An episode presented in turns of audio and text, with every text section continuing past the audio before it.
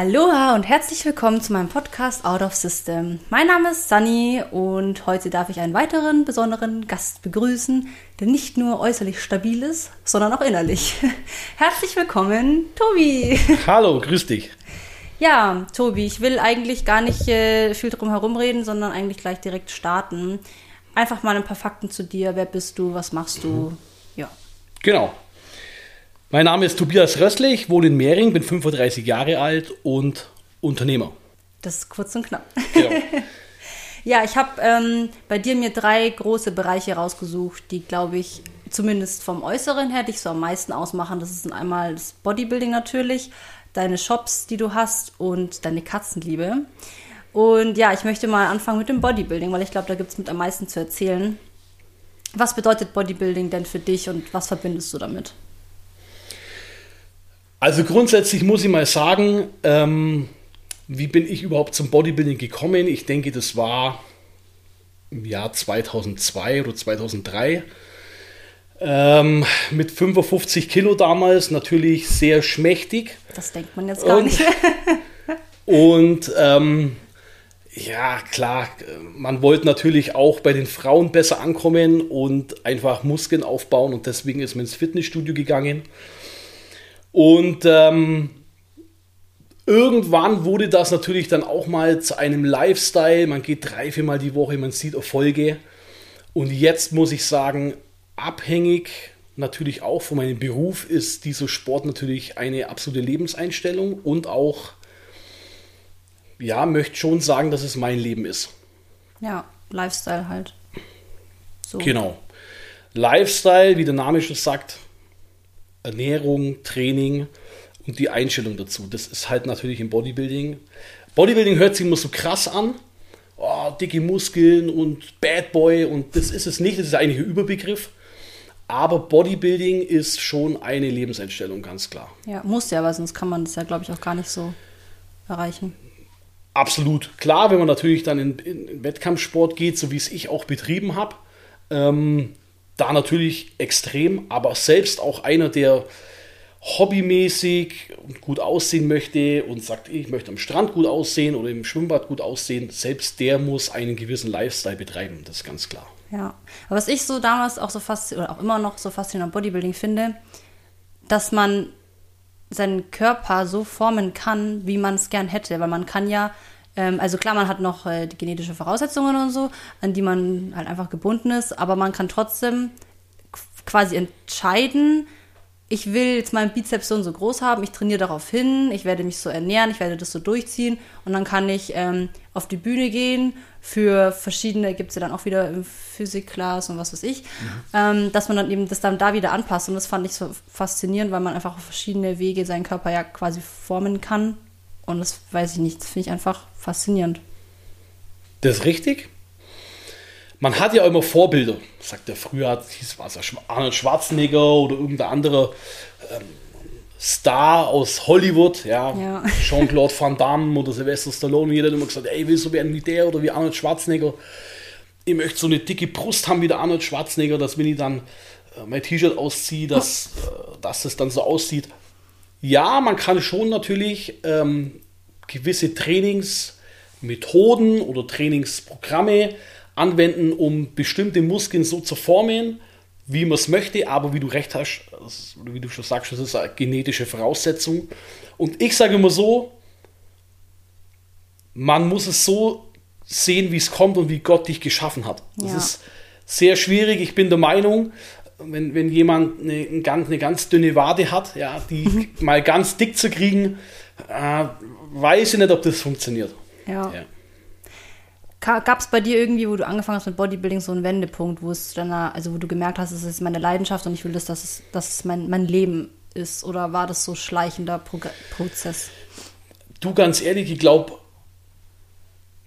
das ist einfach irgendwie so gekommen. Das ist, ähm, man meldet sich in einem Fitnessstudio an, ähm, zahlt seinen Beitrag, man geht ein, ein zwei Mal die Woche und dann ähm, merkt man irgendwann mal, oh, das ist vielleicht doch zu wenig und dann wird es irgendwie, ist, kommt es dann so und man steht dann nach einigen Monaten da und weiß eigentlich mal und sieht eigentlich mal, hey, krass, ich gehe eigentlich fünfmal die Woche ins Training. Das sind mindestens zehn Stunden in der Woche, was allein im Fitnessstudio verbracht wird. Und das, die Ernährung und so dazu. Also ich kann dir eigentlich auch gar nicht sagen, wann dieser richtige Wandel kam, dass es hieß, hey, ich mache jetzt eigentlich aktiv richtig Bodybuilding, 24 Hours, hm. 7 Days a Week, wie man es immer so sagt. Du stehst dann plötzlich da und es ist einfach so. Also es gab keinen Zeitpunkt, wo es plötzlich so gekommen ist. Nur merkt man so, ist, wie viel Zeit ja, du einfach eigentlich Irgendwann sagt dann mal meine Mom zu mir, ich war ja damals auch noch zu Hause gewohnt, war 18 oder so. Irgendwann sagt dann mal meine Mom, ja, wann bist, bist, du eigentlich auch mal wieder daheim? Hm. Ja, warum? Ja, du gehst in die Arbeit, fahrst ins Studio und zum Pumpen oder zum Trainieren und dann kommst du abends um 10 heim. Ja, und dann natürlich, dann weiß man, okay, der Zeitpunkt ist gekommen, wo ja. das halbe Leben nur noch aus diesem Sport besteht. Das ist so, ja. Ja. Ich glaube, dass ähm, viele das auch unterschätzen. Also Menschen, die da nicht in der Szene sind, die unterschätzen das Bodybuilding an sich auch sehr. Und dann sagen die vielleicht nicht ganz so positive Sachen und reden halt so leicht daher, aber ich merke dann auch an anderen Leuten, die dann auch auf der Bühne oder in der Bühnenphase sind, quasi auf die Vorbereitung darauf hinarbeiten, was das, für, was das für eine Herausforderung ist. Was glaubst du, was oder was braucht es für ein Mindset? Ich meine, du hast ja selber Erfahrung damit, du darfst auch gerne mal erzählen, ja. was du da schon alles. Mal grundsätzlich ist es so, auf das Thema kurz, drauf, kurz darauf einzugehen, ähm, die Leute unterschätzen das oder wir gehen jetzt mal von, von der Fitnessbranche im jetzigen, in der heutigen Zeit aus, 2021 oder 2000, ich gehe mal aufs Jahr 2020 zurück. Ähm, 80% der Leute, die im Fitnessstudio trainieren, das sind normale Leute. Also es ist nicht so, dass Bodybuilder nicht normal sind, aber das sind normale Leute, die so zwei, dreimal die Woche ins Fitnessstudio gehen und sich einfach versuchen, fit zu halten. Ja. Und wenn man diese Leute mal beobachtet, jetzt ich trainiere ja hier in Mehring im Studio schon einige Jahre und es gibt einfach Leute, die über drei oder vier Jahre hin eigentlich immer gleich aussehen. So, und da ähm, denke ich mir dann, okay, er hat vielleicht sich das anders vorgestellt, er hat es vielleicht unterschätzt und muss vielleicht doch mehr investieren, wenn er sich verändern will, als er dachte. Ja. Und ähm, das lernt man meiner Meinung nach das ist natürlich auch genetische äh, Bedingung, äh, genetisch bedingt, aber das lernt man relativ schnell, dass man sieht, dass es halt nur mit zwei oder dreimal die Woche Training und du kannst Alkohol trinken und du kannst essen, was du willst und du kannst ja saufen gehen. Ähm, damit ist es halt einfach nicht getan. Und ähm, Mindset ist da eine ganz große Rolle, spielt eine ganz große Rolle und vor allem das Thema Mindset einzugehen, ist einfach die, die Zielsetzung, was möchtest du erreichen. Aber das ist nicht nur, Jana, das ist nicht nur im, im, im, im Sport so, das ist auch. Eigentlich im, Sunny. Sunny, Entschuldigung. Aber alles gut. es ist auch im, im, im, ähm, im Unternehmertum ist es genauso. Du brauchst ein Ziel, das du anvisieren musst und dann, ob du es erreichen wirst, hängt von dir ab. Mhm. Aber ich denke, mit dem richtigen Mindset ähm, dann ist im Sport oder auch im, im Unternehmertum äh, alles möglich. Ja, ich glaube, da muss man es auch erstmal so realisieren, dass man das braucht, weil, wie du auch sagst, es gibt Leute, die sind drei, vier Jahre im Fitnessstudio und ich meine, ich sehe die Leute selber und ich habe mich wirklich bei manchen, da, da, dachte ich mir, die wollen doch bestimmt aufbauen, weil die kommen ja nicht drei, vier Jahre einfach umsonst, das sind junge Burschen, die kommen rein, aber schauen drei, vier Jahre lang gleich aus. Und ich dachte mir wirklich mal, ob ich mal hingehen soll und fragen soll, wie schaffst du es trotzdem noch so oft hier, weil die sind schon oft hier, vier, fünf Mal die Woche, aber wie, wie schaffst du es, jeden Tag hier zu sein, über so viele Jahre und es verändert sich nichts und du machst trotzdem weiter? Ich kann das sagen. also. Ja, stimmt. Ähm, ich kann das sagen, woran es liegt. Wenn man sich die Leute dann so anzieht, ich glaube, genetisch bedingt ist es jetzt, an dem liegt es glaube ich nicht, weil die, der Muskelansatz oder der, der Körper schon athletisch ist. Aber irgendwas stimmt nicht. Und da sind wir wieder bei dem Punkt, ähm, sie unterschätzen es. Die meinen halt einfach, mit drei, vier oder vier oder vielleicht auch fünfmal die Woche ins Training zu gehen, mhm. ist es ähm, getan. Und das ist ein, einfach leider, man muss es wirklich sagen, es ist leider in dem Sport nicht so. Ich sage, dass ähm, 60 Prozent äh, muss die Ernährung, äh, ist ausschlaggebend äh, über die Ernährung und der Rest dann halt eben Training. Ja und äh, Supplementierung natürlich von irgendwelchen Ergänzungen, die man halt auch ähm, ergänzen kann noch zusätzlich. Ja. ja. Und ich glaube da auch dann, aber dann muss man sich eigentlich, also ich denke mir so, wenn man das so viele Jahre macht und es verändert sich nur so wenig, dann würde ich mich halt auch mal damit auseinandersetzen, um dann auch auszuschauen, wie ich gerne ausschauen möchte. Vor allem, wenn ich halt wirklich auch stetig dabei bleibe, weil ich zum Beispiel, ich kenne es von mir selber, ich fange an, bin mal so richtig, habe Monate, wo ich dann voll motiviert bin und dann flacht es wieder ab. Und deswegen komme ich dann, also dann, dann, meine Ziele haben sich jetzt auch mittlerweile verändert, aber dann, dann komme ich nicht so zu diesem Punkt, wo ich sage, okay, hey, jetzt ähm, hole ich mir vielleicht einen Coach oder ich lese mich mal ein oder so. Aber die kommen ja wirklich immer, also schon fast regelmäßiger als ich. Und dann, wenn sich nichts verändert und die sind trotzdem noch da, also ob das jetzt bewundernswert ist oder Ja, traurig, ich weiß auch nicht. richtig. Und ich kann dir sagen, viele verlieren dann nach einigen Monaten, wenn sie selber sehen, hey, es, es entwickelt sich nicht so, wie sie sich vorstellen. Und man hat ja auch immer, wie gesagt, diese Vorbilder und man hat ja auch Vergleiche im Internet und Social Media, sieht man vorher, nach- nachher Bilder von irgendwelchen Leuten. Und man denkt sich, hey, ich will außer aussehen, jetzt trainiere ich ein halbes Jahr und hat mich eigentlich nicht großartig verändert.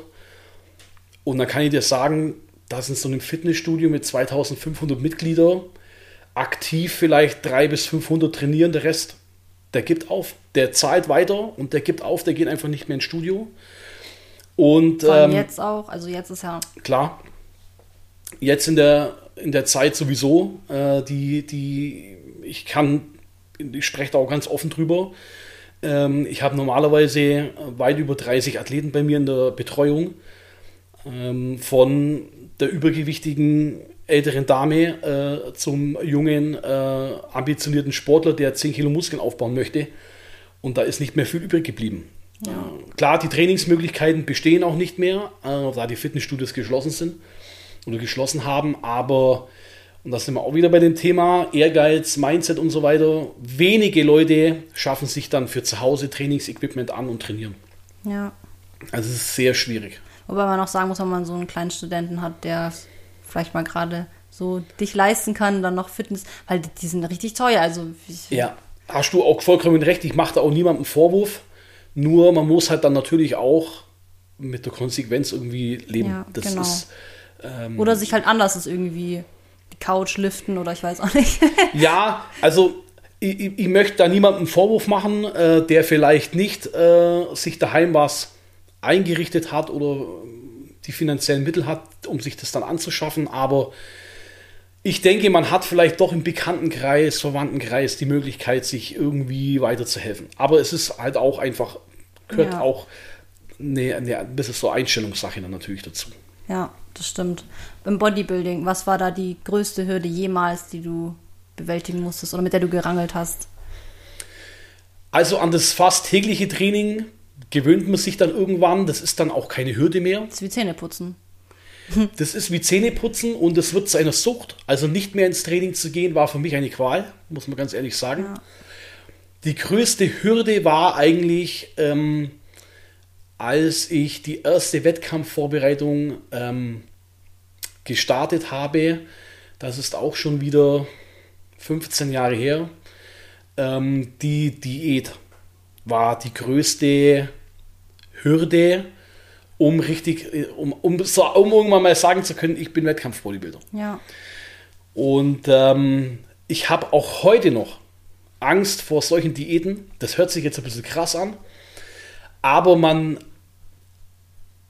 wenn man halt dann doch öfters mal ganz gern mal mit der Freundin eine Pizza essen geht, und ich meine, wir sind alles Menschen, ähm, und auf solche Dinge dann einfach mal über vier Monate hinweg verzichten muss und wirklich just in time essen muss, zum, äh, das Richtige, zum richtigen Zeitpunkt, das ist eine brutale Belastung. Für mich zumindest gewesen. Es gibt Leute, die stecken das ohne, ohne weiteres weg. Ich habe das nie so richtig wegstecken können. Für mich war das immer ein richtiger Kampf gegen mich selber. Aber ich habe immer durchzogen und ich war erfolgreich. Und da, ähm, das ist dann der Dank mehr oder weniger dafür, dass man es dann durchgezogen hat. Ja, das stimmt. Also die Diätphase ähm, war für mich immer die größte Hürde eigentlich in diesem Sport. Aber ich glaube, das ist es, also ich glaube, da kommt man echt an seine Grenzen. Also ich habe auch schon Podcasts mit von Bodybuildern gehört, die dann halt, wenn die bei, keine Ahnung, 3, 4 Prozent Körperfett sind, die, äh, dann sind die noch in einer Beziehung vielleicht. Also manche Beziehungen halten es nicht aus. So. Korrekt. Also ich möchte keinen anderen Leistungssport schlecht reden, weil jeder Leistungssport hat seine Daseinsberechtigung und jeder Leistungssport ähm, muss mit einer Leistung verzeichnet werden. Aber ich bin der Meinung, dass Bodybuilding ähm, mit das härteste ist, was es überhaupt gibt. Weil, ja. abgesehen vom Training, ein Fußballspieler, der trainiert auch fünf, sechs oder glaube sogar öfters in der Woche, auch teilweise sogar zweimal am Tag. Äh, Bodybuilder aber auch. Ähm, aber, und das möchte ich jetzt mal so sagen, es gibt einige wenige, die ihre Ernährung strukturiert halten, wie ein Cristiano Ronaldo oder Robert Lewandowski. Die ziehen ihr T-Shirt aus und dann sieht man schon, okay, der hält sich auch an die Ernährung. Aber das ist äh, beim Bodybuilder halt sofort. Du siehst ihm sofort an, okay, er macht es ernst oder macht nicht ernst. Und zumindest der, der das Auge dafür hat. Zumindest Ein der, Laie, der würde das wahrscheinlich nicht erkennen. Okay, das stimmt, das, das kann sein. Aber für mich ist halt diese Kombination aus Training und Ernährung, strikte Ernährung, das, also im, im Bereich Leistungssport wirklich somit das brutalste und härteste, was ich mir vorstellen kann. Hm. Also. Weil du bringst ja auch deinen Körper an die Grenzen. Also du hast ja wirklich, es ist ja nicht natürlich, seinen Körperfett auf 3-4 Prozent für eine kurze Zeit zu halten. Das ist korrekt. Aber was ist im Leistungssport natürlich? Ich kann ja, da eins sagen. Ja, das stimmt, ja. Wenn wir jetzt mal ein, zwei Beispiele möchte ich kurz nennen, weil mir das extrem wichtig ist. Ähm, es ist auch nicht normal, Sunny, wenn einer ähm, bei der Tour de France jeden Tag 200 Kilometer den Berg hochfährt und runterfährt und das jeden Tag über zwei Wochen hinweg. Mhm. Das kann sich kein Mensch von uns vorstellen, dass einer das schaffen kann. Es ist auch meiner Meinung nach nicht normal, dass ein Mensch wie ein Usain Bolt 9,5 Sekunden auf 100 Meter läuft. Das ist auch nicht normal. Das, ist, das sind alles Leistungssportarten im Wettkampfbereich, die, ich sage immer, das ist die Spitze des Eisbergs. Und das ist alles unmenschlich. Der Tischtennisspieler, der Ultra, hast du schon mal gesehen, wie die spielen? Ein Tischtennisspieler. Die, Vielleicht. Sowas, sowas hast du noch nie gesehen, ja. wie, wie, schnell die die Bälle hin und ja, her. Das ist ja. alles meiner Meinung nach ein bisschen was Übermenschliches. Ja. Und deswegen hast du recht, es ist nicht normal, dass einer so viel, so lange Diät macht, dass er bloß noch 4% Körperfett hat. Aber es ist auch nicht normal, dass einer über zwei Wochen hinweg 4000 Kilometer mit dem Ratenberg hoch und runter fährt. Also ja. da sind wir. Dann Leistungssport generell wohl. Genau. Und ähm, Bodybuilding ist da für mich ähm, wie gesagt, der, der, der Fußballspieler, 80% der Fußballspieler, die fahren nach dem Training heim und essen Lasagne überbackene und das kann halt der Bodybuilder nicht. Das ist halt so. Weil du siehst es ihm halt sofort an. Ja. ja. Ja, da ist der Körper dann gleichzeitig doch sehr undankbar, weil wenn du eine Sache falsch machst, dann sagt er gleich so, ja. Und ich sage auch immer so, weil du vorhin mit Beziehung kurz drauf, äh, drauf gekommen bist, ähm, wer äh, einen Partner hat, der, der Bodybuilding macht, ähm, und eine Wettkampfdiät mitmachen muss und danach das Pärchen noch ein Pärchen ist. Und dann, noch so glücklich wie davor. korrekt, dann Hut ab, weil das ist brutal. Ja, also dann Hut ab an Johanna. Also, genau, ich, Oder auch an dich, weil sie war ja auch schon. Genau, wir hatten beide schon ähm, Diäten und Vorbereitungen, aber wer, wer jetzt da mit, einer, mit einem Lebenspartner oder in einer Partnerschaft ist, der mit dem Sport nichts am Hut hat, das wird schwierig. Ja. Machbar, aber es wird schwierig. Das ist eine, eine gute Herausforderung. Das ist eine Herausforderung. Das ist dann der Test, ob die Beziehung wirklich. Das ist dann der richtige Be Be Beziehungstest, das ist richtig, ja. ja.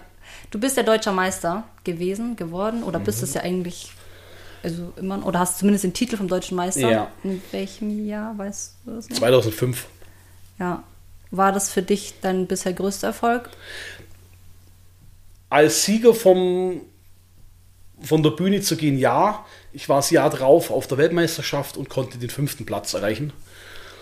Und, welche, ähm, welche Klasse? Äh, das war Bodybuilding bis 75 Kilo damals. Okay. Also das ist schon, jetzt bin ich einiges schwerer, aber das waren, das war damals ähm, ja eigentlich bis 80 Kilo Wettkampfgewicht und dann hatten die vor der WM äh, sechs Wochen vorher die Gewichtsklassen geändert und ich musste mich ins Gewicht drücken, habe fünf Kilo runter machen müssen, okay. die mich dann im Prinzip haben mir die nur, nur, Muskeln gekostet. Das hört sich jetzt mal wenig an, 80 Kilo oder 75 Kilo, aber wer mal einen Bodybuilder gesehen hat mit 75 Kilo mit ganz niedrigem Körperfett, das ist dann schon richtig gut, ja. Ähm, aber das war eigentlich mein größter äh, Erfolg, die Weltmeisterschaft, weil der fünfte Platz, also das ja, von ähm, wie vielen Teilnehmern? Also ich, das müsste ich dir nachreichen, aber es waren bestimmt 20. Ja. Muss allerdings dazu sagen, die ersten zwei, das waren Ägypter, die waren unerreicht. Also das wusste ich schon beim, beim, beim Aufwärmen, dass ich da kein, äh, heute nichts reiß, ja, in Ja. die Richtung. Aber da- klar, fünfter Platz für mich natürlich auch äh, Erfolg und konnte das Land auch gut vertreten. Und so, so eine WM hat halt immer äh, brutale Hürden, ja. Man muss, man muss in, den, in den Kader gewählt werden oder sich bewerben. Ähm, man muss natürlich, äh, klar, so wie in anderen Leistungssportarten auch, die international ausgeführt werden, man muss zum, zum, zur Dopingkontrolle, ähm, man muss die Weltmeisterschaftsqualifikation erstmal ähm, bestehen um dann eben auf die Weltmeisterschaft zu kommen und ähm, dann halt eben ins Finale vorzurücken unter die Top 6. Also ist für mich der größte Erfolg schon die, die Weltmeisterschaft, ganz klar. Ja. Nicht schlecht. Kamst du schon mal an den Punkt, wo du aufgeben wolltest? Du meinst das mit dem Bodybuilding? Nee. Also man muss es dazu sagen, ich mache jetzt dieses, ähm, diesen Sport unglaublich gern und ich kann mir nicht vorstellen, den, den, den Sport nicht mehr zu machen. Aber den aktiven Wettkampfsport, den habe ich seit Jahren jetzt mal aufs, auf, auf Eis gelegt. Äh, ob man das jetzt als Ausrede sieht oder nicht, weiß ich nicht, aber ähm, Familie, drei Läden, ein Online-Shop. Ähm, ich, ich kann mir, und das möchte ich auch ganz ehrlich so sagen, ich, ich kann, ich glaube nicht, dass ich eine Wettkampfvorbereitung aktuell durchstehen könnte. Ja. Auch psychisch nicht. Körperlich schon und ich weiß, wie es funktioniert. Ich mache das mit meinen Athleten auch, aber ich weiß nicht, ob ich aktuell so dieses krasse Durch, Durchhaltevermögen hätte für diesen Sport. Ja. Deswegen, ähm, ich finde es aber nicht aufgeben, wenn man einen Wettkampfsport an den Nagel hängt. Ich, Nö. ich, ich, Man entwickelt so, sich halt weiter. Genau, ich habe es jetzt einfach so verstanden. Hast du schon mal dran gedacht, aufzugeben und den Sport an den Nagel zu hängen und das will ich nicht und das kann ich auch, glaube ich, gar nicht. Ja. Bei der Diät damals, bei deiner allerersten Diät für den Wettkampf, wolltest, warst du da so nach ein paar Monaten so, okay, jetzt ich höre vielleicht doch auf? Oder Nein. hattest du so das Ziel Ja. vor Augen? Nein, absolut nicht. Warum? Ich wusste relativ früh, dass ich im Nationalteam bin. Und da kriege krieg ich heute eine Gänsehaut. Oh, Äh, und wenn man im Nationalteam ist, das spornt an. du, du verschwendest keine, keinen Augenblick darüber nachzudenken, aufzugeben. Ja, klar. Aber es gab natürlich auch Diäten nach dieser Wettkampfsaison, ähm, wo ich natürlich auch schon mal zu Hause saß und mir dachte, hey Tobi, ganz ehrlich, was machst du hier eigentlich? Deine Jungs rufen dich an, hey, komm, geh mal in die Disco Party machen. Nein, geht nicht. Du bist auf eine Hochzeit eingeladen mit riesen Buffet. Tobi kommt natürlich nicht, entschuldigt sich, weil er hat ja seine Diät. Kumpel ruft an, hey, geh mal an Baggersee, heute hat es 35 Grad. Nein, Tobi geht ins Training. Da habe ich mir schon oft mal Gedanken gemacht, hey, für was eigentlich? Sind die Freunde noch da, die du da, die dich da eingeladen haben dazu? Mm, Ja, doch. Also ich hatte früher einen großen Freundeskreis. Klar, jeder wird erwachsen, äh, hat vielleicht Kinder, gründet eine Familie und so. Ähm, für mich ist aber trotzdem nur ein Freund, wenn man sich vielleicht bloß zweimal im Jahr sieht. Deswegen ist es trotzdem mein Freund.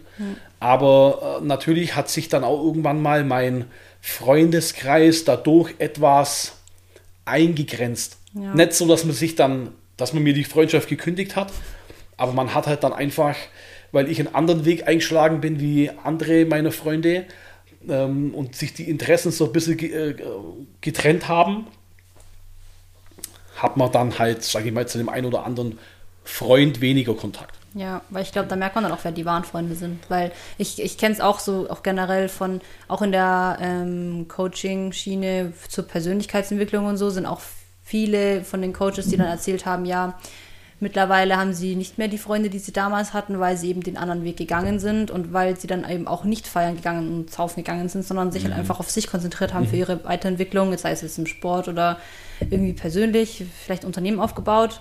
Und da sagen dann viele auch, wenn das sehr oft vorkommt, dann auch, okay, wie viel, also sind wir überhaupt noch Freunde? Und das kann ich auch nachvollziehen. Aber ich glaube dann, dass wirklich die Freunde, die dann die wahren Freunde sind, die bleiben dann einfach bei dir, akzeptieren das. Die sehen dann, dass dir was anderes, also dass es dir ähm, viel bedeutet und dass es deine Leidenschaft ist. Und solange man noch füreinander da ist, also über alles reden kann und wenn man Hilfe braucht, noch da ist, dann glaube ich, also ich glaube, da kristallisieren sich dann erst die wahren Freunde raus. Das ist richtig, absolut. Oder die das mitmachen können. So. Ja. Weil es ist natürlich dann auch für die vielleicht auch irgendwo nicht also Belastung nicht so, aber weißt du, was ich meine? Ich glaube jetzt, jetzt bin ich 35, ähm, da denkt man sowieso anders drüber, aber Ja. mein, damals war ich halt auch 19, 20 oder 21. Ja, was hat man in dem Alter normalerweise im Kopf? Ähm, Frauen, Party machen, Ja. trinken. Und jetzt erklär mal einem deiner Kumpels, ähm, hey, ich habe halt keinen Bock auf irgendwelche Verstehen das halt auch gar nicht. krass gesagt Weiber so. Ich habe halt keinen Bock, mich unter den Tisch zu saufen. Und ähm, dann war das halt natürlich schon, hat das schon oft Ja. zu Diskussionen geführt, aber die Freunde sind Gott sei Dank noch da. Ja. Dann das Schöne dann an der jetzigen Zeit kann man dann sehen, dass für alle Bodybuilder jetzt die beste Zeit ist zum Aufbauen, weil es ist ja eh keine Party, keine Frauen, weil Corona, wir wissen alle. ja, aber trainieren können wir auch nicht richtig. Ja, das stimmt. Aber wenn man zumindest ein Studio hätte, dann wäre das die optimale Voraussetzung. Ja. Also man muss sich das schon mal, aber da kommen wir ja vielleicht später noch kurz drauf, man muss sich das schon mal vorstellen, was, was mit der Fitnessbranche eigentlich hier passiert aktuell. Hm. Und das ist sehr beängstigend. Ja, können wir auf jeden Fall, behalten wir im Hinterkopf, Mhm, machen wir okay. nachher noch.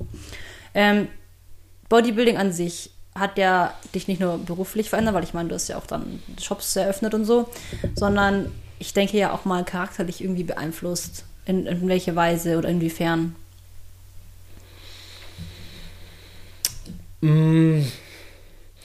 Also ich denke, mit natürlich dieser ganz krassen Disziplin, die in diesem Sport ähm, erledigt werden muss, ist man, man wird, glaube ich, möchte ich sagen, härter. Und ähm, man lässt sich, glaube ich, also ja, man, man gibt, glaube ich, dadurch nicht so oft in anderen Dingen auch auf. Also wer mal so eine Wettkampfvorbereitung zum Beispiel durchgemacht hat, der geht absolut an seine Grenzen. Und ich glaube, du bist immer abgehärteter, auch wenn es um andere Sachen geht im Leben. Ja. Und ähm, das hat mich, glaube ich, schon, da muss ich sagen, hat mich Bodybuilding, glaube ich, schon verändert charakterlich. Also jetzt nicht, dass ich ein anderer Mensch so geworden bin, aber Lebensein, äh, Lebensentscheidungen anders treffe. Ja. Das möchte ich schon sagen. Ja. Dann hätten wir Bodybuilding, das Kapitel abgeschlossen. Als nächstes kommen wir Jawohl. zu, deinen Shops. Da darfst du jetzt auch mal kurz erzählen, vielleicht, wann du die ungefähr gegründet hast und wie es dazu kam. Genau. Genau. Und was es überhaupt für Shops sind. So, ne? Also, Genau, also ich habe 2016 mein Hobby zum Beruf gemacht und ähm, mich nebenberuflich selbstständig gemacht und habe einen Shop für äh, Nahrungsergänzungsmittel, also Supplemente, ähm, eröffnet. Und jetzt sind wir im Jahr 2021, jetzt sind es drei Läden schon und ein Online-Shop. Das Ganze am Anfang, wie gesagt, schon ähm, nebenberuflich. Natürlich war in Festanstellung ganz normal in einer großen Firma in Augsburg, ähm, Weltkonzern, und äh, konnte das auch mit der Arbeitszeit so vereinbaren, ähm, dass ich das nebenzu machen konnte. Und ja, das ist Gott sei Dank ähm, da durch die Decke gegangen, möchte ich schon so sagen. Und jetzt ähm, mache ich das natürlich Vollzeit. Und äh, was ich noch zusätzlich macht oder jetzt mache, ähm, seit 2017, ähm, ich betreue zusätzlich noch ähm, vom Wettkampfathleten zum normalen Fitnesssportler oder auch zur leicht übergewichtigen Frau oder einem leicht übergewichtigen Herrn oder wie auch immer, ähm, verhelfe ich zu einem anderen, besseren Körper. Ja. Also im Bereich Coaching bin ich auch aktiv, Ernährungspläne, Trainingspläne und so weiter. Und ähm, ja, das funktioniert. Aktuell mit Sicherheit sehr schwierig, aber ich bleibe hart, sagen wir mal so. Ja. Wie kam die Idee? Also kam da auch hier, kam es dann so ein Punkt, wo du sagst, so, ja, das, eigentlich ist das eine gute Idee oder war das auch so, ja, eine Überlegung über die Zeit hinweg? Klar, natürlich sehe es so, im Jahr 2016 war natürlich das World Wide Web also die, das Internet auch schon ähm, extrem präsent. Und man macht sich dann so Gedanken und macht, ich habe dann so eine Art Marktanalyse gemacht. Hey Tobi, was hast du da für Idee? Kann das funktionieren? Gibt es Mitbewerber oder auch Konkurrenz, wie man sagt? Und ähm, natürlich ist es so, dadurch, dass ich es nebenberuflich gemacht habe, konnte ich das, die Sache relativ locker angehen, äh, weil ich mir gedacht habe, hey, wenn es nicht funktioniert, Dann, dann egal. egal nicht, aber halt- dann wird die Welt nicht untergehen. Ähm, ja, und das war eigentlich, jetzt habe ich die Frage auch total ganz vergessen vor lauter. Was war Wie, die Frage? wie die Ideen, also ob da ein Punkt kam, wo du, ob da an einem Punkt kamst, wo die Idee entstanden ist. Achso, äh, Entschuldige. Alles gut. Ja, Ich bin dann da mit meinem Element und dann denke ich mir, was war jetzt eigentlich Also er starrt, er starrt Ja, so an die Decke und redet so richtig. Genau, ähm, nein, also die Idee kam eigentlich so, dass ich eben diese Marktanalyse gemacht habe für mich selber. Ähm, Gibt es das, was ich mache, in dem unmittelbaren Umkreis? Gibt es Konkurrenten? Gibt es Mitbewerber und kann das funktionieren? Ich wusste, und das sieht man heute, äh, ich glaube, Augsburg hat aktuell, also die nächste, nächste Großstadt hier, Augsburg, äh, die hat, glaube ich, 68 Fitnessstudios und das waren damals, glaube ich, schon über 50.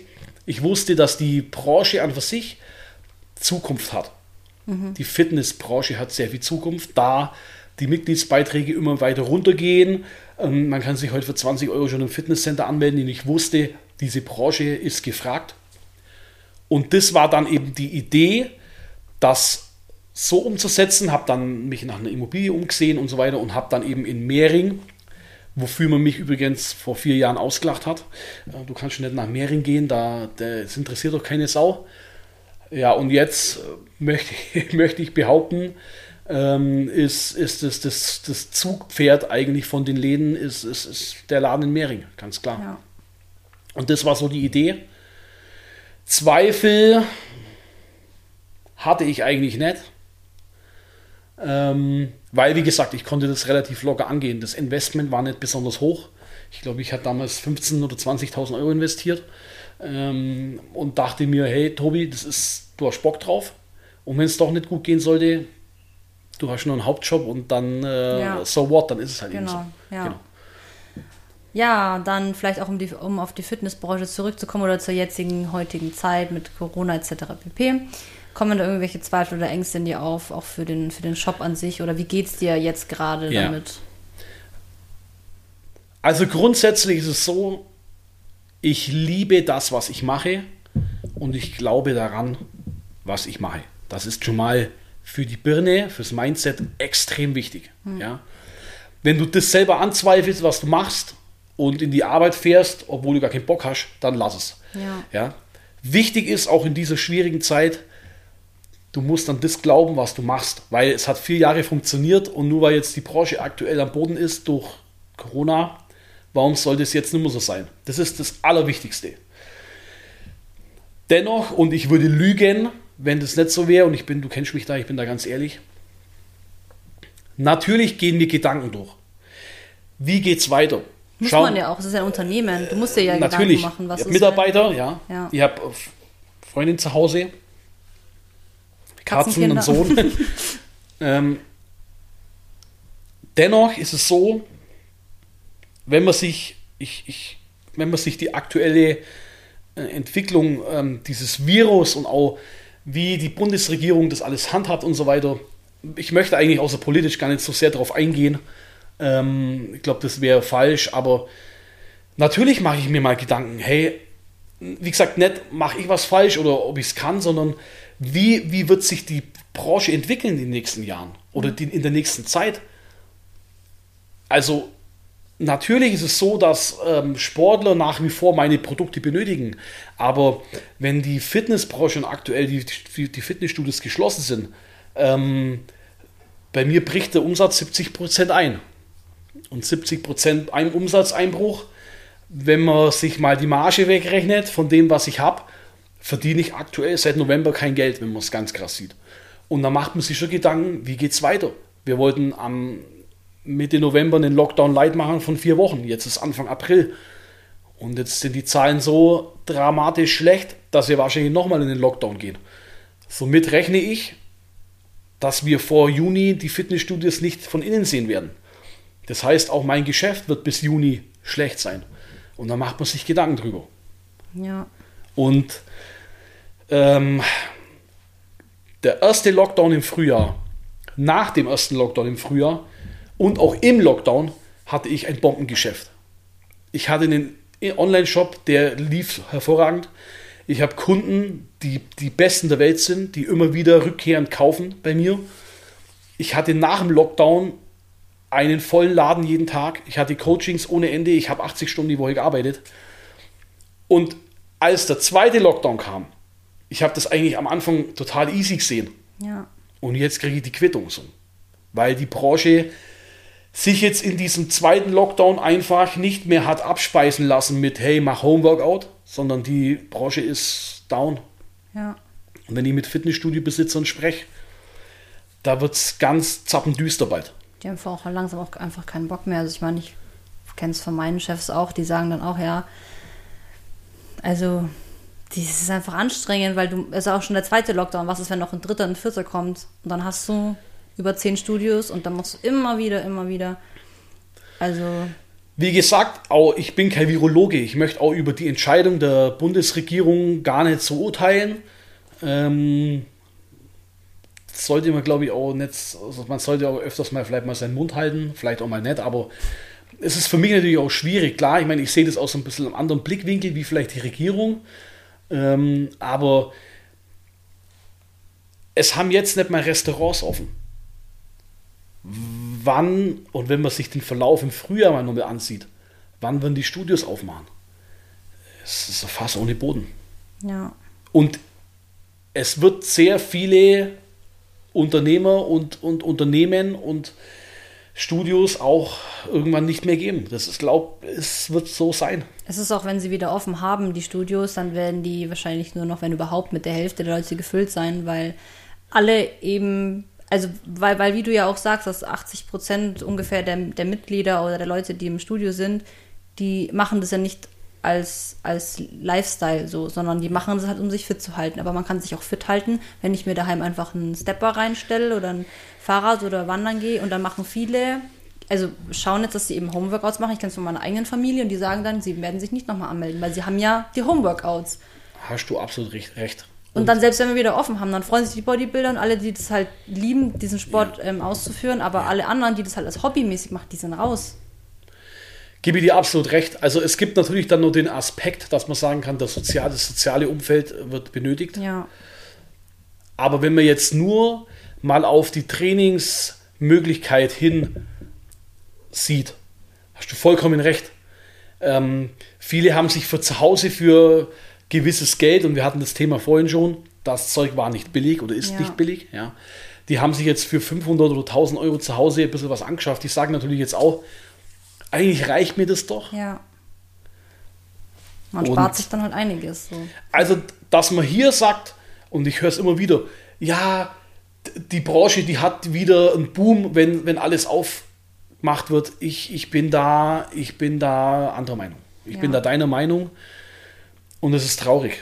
Ja. Es ist echt schade. Schauen wir mal, wie es dann wirklich wird. Lassen wir uns überraschen. Ich möchte auch keine Prognosen abgeben, weil ich glaube, der Lockdown äh, seit November wurde jetzt vier oder fünfmal verlängert. Und ähm, ich weiß nicht, was kommt. Ja. Schauen wir mal. Schauen wir mal. Ble bleibt bleib spannend ja, für alle. Wir können ja, wir können ja nichts anderes machen. Ja. ja dann würde ich als letztes noch ähm, ein weiteres Thema und das eben finale Thema für heute ansprechen. Denn der liebe Tobi ist ja von außen so ein breiter. Kerl mit vielen Tattoos. Aber innen hat er offenbar ein weiches Herz. Vor allem für Katzen. Ja, erzähl mal. Das ist richtig, ja.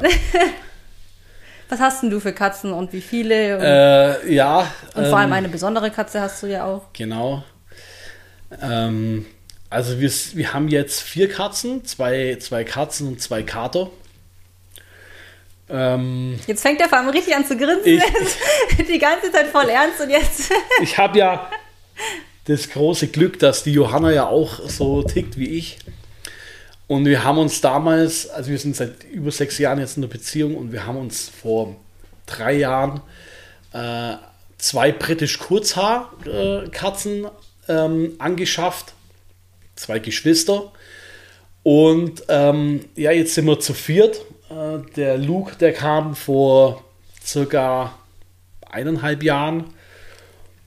Und jetzt habe ich ähm, ne, über, über, einen Tierschutz, über eine Tierschutzorganisation in der Türkei äh, einen Kater adoptiert, der komplett blind ist. Der wurde, also ganz krasse Story eigentlich, der wurde ähm, ja, eigentlich schon, wenn man die Bilder sieht, ich zeige dir die später mal. Ich habe die auch mal kurz gesehen auf WhatsApp. Okay, Video, äh, ja. der wurde eigentlich ja als Welpe, eigentlich war, also jeder, jeder Arzt in Deutschland hätte den eingeschläfert, die, die Katze oder den Kater. Ähm, mit, mit einem extremen Katzenstupfen wurde der auf der Straße gefunden. Ja, waren halt wahrscheinlich ähm, Kitten von Streunerkatzen. Und ähm, diese Organisation, die ähm, konzentriert sich auf Katzen in Not und holen die von der Straße, peppeln die auf und vermitteln die dann. Und äh, aber nur eben mit Katzen mit Handicap. Und ja, ihm mussten dann leider aufgrund dieses extrem starken Katzenschnupfens ähm, wurden ihm dann die beiden Augen entnommen. Also er ist komplett blind. Aber jetzt nach einem halben Jahr Genesungsphase durfte er dann auch mit sämtlichen Papieren und das war aufwendig, ähm, durfte er dann auf, ausreisen jetzt Ende Februar und jetzt durch Corona natürlich, es gab keine Flugpaten, keiner wollte fliegen. Dann habe ich halt selber natürlich auch auf eigene Kosten ähm, die Reise angetreten mit Corona-Test und so weiter und so fort und bin dann in die Türkei geflogen und habe ihn dann geholt. Also vier Katzen haben wir. Und ähm, ja, wie du sagst, das mag man so eigentlich nicht denken, gell, wenn man so ah, dickes Auto fahren und Ja, deswegen will ich das nämlich erwähnen. So. Weil voll viele, wenn die dann so über Bodybuilder urteilen, wo sie keine Ahnung haben, dann fällt da mal so ein flachsiges Wort und du denkst dir nur so, ja, hm, hm. aber eigentlich, da steckt ja viel mehr hinter ja, jedem ja, Menschen. Genau. Und der grinst wie ein Honigkuchenpferd. Und, deswegen, also. und es ist wirklich, also ähm, mich kann nichts emotional so packen wie jetzt äh, diese Sache mit, mit dem Chewie, also mit, der, mit dem blinden Kater ähm, und ähm, ja, für mich wird auch Tierschutz immer mehr ähm, ein Thema. Mir war auch ganz wichtig, möchte ich auch hier sagen. Ähm, wir haben jetzt schon mehrmals gespendet an diese Organisation. Äh, und ich habe gesagt, wenn, wenn wir öfters mal einen Hunderter oder so übrig haben, ähm, möchte ich wissen, wo ich den hinspende. Und deswegen war mir das auch ganz wichtig, diese, diese Auffangstation und diese, ähm, diese Organisation, diesen Verein mir, mir selber anzusehen. Und deswegen war das auch ein Grund, warum ich in die Türkei geflogen bin. Und ja, bin total hin und weg, finde es total geil, was die machen.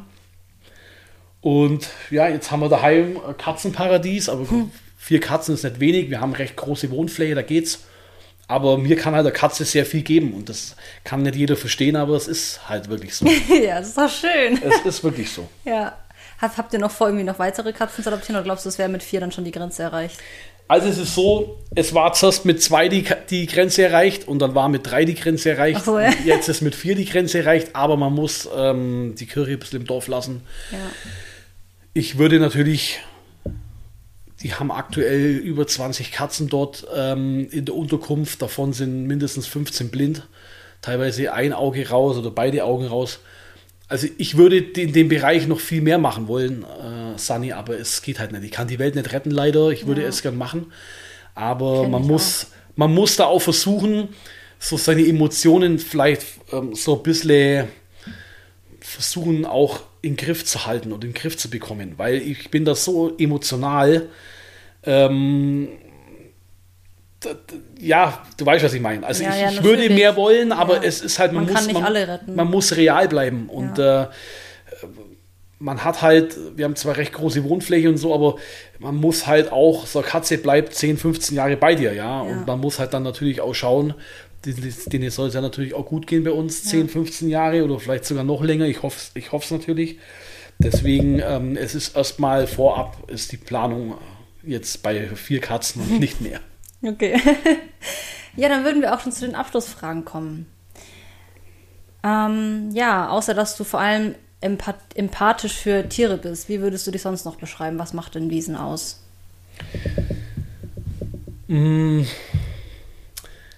Eine Sache, die bei allen oder bei vielen nicht besonders gut ankommt, ist extrem direkt. Sehr ehrlich. Das ist immer sehr schwierig. Also ich sage immer meine Meinung, wenn mir was nicht passt. Ähm, großzügig möchte ich sagen. Also ich habe jetzt nicht besonders viel, aber wenn ich dann halt mal ein Hunderter übrig habe zum Beispiel, dann ähm, versuche ich das auch zu spenden. Also ich würde sagen, ich bin großzügig und extrem ehrlich. Und wenn ich einem äh, Kompliment mal gebe, einem meiner Athleten zum Beispiel, dann ist es auch wirklich ernst gemeint. Aber wenn er mich fragt, wie er heute aussieht und ich sage, ich schaue scheiße aus, krass gesagt, so, dann äh, ist es auch ehrlich. Aber es ist ja wichtig, weil als Coach bringt ja nichts, wenn du drum herum redest Das ist ja, richtig. hm. Es ist leider in der heutigen Zeit so, ähm, dass viele die Wahrheit oder eine ehrliche Meinung nicht abhaben können. Auch in der Ja. Politik, aber wie gesagt, da will ich gar nicht so drauf eingehen. Ähm, aber diese zwei Sachen, würde ich sagen, die, die zeichnen mich aus. Vielleicht freue ich mich natürlich, wenn Leute mir mal sagen, was ich noch kann oder so. Aber ich würde jetzt mal von mir sagen, ich glaube, ich bin schon großzügig und ehrlich. Ja, das sind noch gute Werte. Danke. Ja, besser ehrlich als verlogen, oder? Also, Ja, ähm, leider haben halt viele oder können das viele nicht ähm, ihre, ihre Meinung, vor allem wenn sie, Moment, man muss immer noch dazu sagen, wenn man gefragt wird, ihre Meinung zu sagen. Und das finde ich eigentlich traurig. ja, ja, dann ist es noch. Also wenn ich heute gefragt werde, äh, auch bei mir im Laden, ich bin da ja ganz krass, ja. Ich versetze mich immer in die Situation eines Kunden. Wenn ich heute beispielsweise in, in eine Modeboutique gehe, ziehe eine Jeans an und die Verkäuferin sagt zu mir, es sieht hervorragend aus. Und die schaut eigentlich total kacke aus. Dann frage ich mich schon, ähm, die könnte man doch sagen, sie sch- schaut jetzt an Ihnen nicht so gut aus, aber komm, wir finden andere.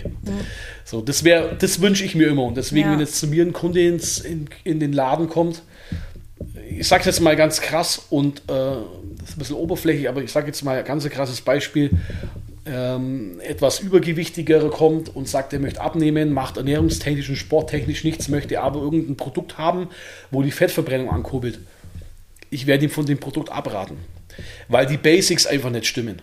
Und da bin ich so ehrlich, dass ich ihm das Produkt lieber nicht verkaufe, bevor ich es ihm verkaufe. Und das ist was, wo ich mich schon sage, wo ich schon sage von mir selber aus, Tobi, da machst du, da bist du extrem ehrliche Haut. Ja. Und da muss ich, das kann ich hiermit so offiziell bestätigen.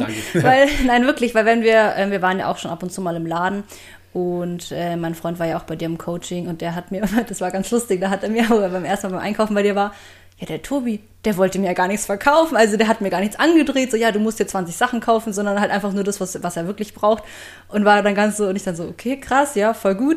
Und dann auch, wenn wir bei dir im Laden sind und wir überlegen, so das und das zu kaufen, dann sagst du, nee, das ist scheiße, aber das können wir und kann ich dir stattdessen empfehlen. Und das, also das ist dann schon gut, weil du Ja. halt nicht ähm, so, ja, weil, weil du, man merkt ja, ob der Kunde ähm, vielleicht ähm, noch nicht so viel weiß und Ahnung hat und du könntest ihm ja alles verkaufen, du musst es nur gut begründen. Aber du machst Natürlich. es halt nicht. Und das Also- ist halt, Genau, wie du sagst. Also ich glaube schon, dass ich ein guter Verkäufer wäre, so, weil Ja. ich reden kann. Aber ähm, ich bin auch schon öfters mal nicht gut beraten worden. Und das finde ich ist ganz, ganz schlimm. Und so möchte ich nicht betreut oder beraten werden. Und Ja. deswegen setze ich das genauso um, wie wenn ich der Kunde wäre. ja, deswegen richtig gut. Was würdest du dir für die Erde und die Menschen auf ihr am meisten wünschen? Boah, gute Frage. Ähm, müsst ihr jetzt mal überlegen. Aber diese Geschichte, glaube ich, mit Ehrlichkeit, ähm, das ist, glaube ich, ganz wichtig in unserer Gesellschaft. Ja, ansonsten fällt mir jetzt, glaube ich, aktuell nichts ein. Weil ich will jetzt dieses Thema auch nicht. Klar will jeder Mensch Frieden auf Erden, ja. Und kein, kein, und das, wo sich auch keiner oder wenige Leute Gedanken macht, ist Hungerleiden in der Welt und so. Aber das sind, glaube ich, Dinge, die jeder Mensch möchte. Da, da sagt keiner, das möchte ich nicht oder so. Ja. Aber dadurch, dass mir halt einfach Ehrlichkeit sehr wichtig ist, lege ich da sehr viel Wert und es wäre schön, wenn ähm, sich da einige oder der Großteil vielleicht sogar äh, sich mal ein bisschen Gedanken drüber machen. Ja, einfach mehr Authentizität. So, Genau, Authentizität, ja. Gibt es noch sportliche Ziele, die du vorhast zu erreichen? Eigentlich nicht. Ähm, ich habe jetzt nicht besonders viel erreicht, aber ähm, ein bisschen was habe ich erreicht. Und ähm, ich will mich, ich bin jetzt 35 Jahre alt, ich möchte mich eigentlich auf mein Unternehmen konzentrieren. Das ist gerade die größte Hürde, die ich habe, durch Corona natürlich. Ähm, ich möchte nach wie vor meinen Sport ausüben, ähm, möchte auch nach wie vor sportlich aussehen und sportlich tätig sein. Aber ein, ein, ein, ein Wettkampfziel oder so habe ich sowieso keins. Ja. Ähm, und mein sportliches Ziel ist es einfach, fit zu bleiben. Ja. So, aber jetzt äh, ein sportliches, richtiges Ziel im Bereich von Wettkampf oder so, oder sag, ey, Ja. ich möchte jetzt nur mit 15 Kilo Muskeln aufbauen oder so, absolut nicht. Okay. Ja, dann wünsche ich dir auf jeden Fall trotzdem auch für deine Shops ganz viel Glück, Vielen Dank. dass das alles klappt. Wir sind gespannt, wie es weitergeht. Schaut mal alle vorbei. Mehring, Augsburg und Äh, in Großeitingen. Ah. Das ist hier auf dem Land so ein bisschen. ja, Ländlicher, in einem Fitnessstudio. Genau. ja, also Und online halt natürlich, ja, klar. genau. ist- Also sind wir hier offenbar bestens beraten. Ich hoffe es. Und ich gebe mein Bestes. Ja, vielen Dank auf jeden Fall auch für das Sehr Interview. gerne, sehr gerne. Und dann ähm, bis zur nächsten Folge, zumindest äh, von meiner Seite.